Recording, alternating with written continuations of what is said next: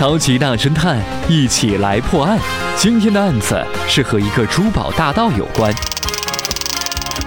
这个珠宝大盗呢，在得手之后，将用于偷盗的白色汽车喷成了蓝色，并且呢，把车头的灯和车牌都给换了。觉得哇哦，天衣无缝，自己都不认识这辆车了。但是，他忽略了，没有把车尾的车牌给换掉，于是被警察发现了。正所谓天网恢恢疏而不漏。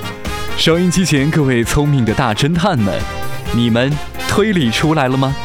超级大侦探一起来破案下期再会。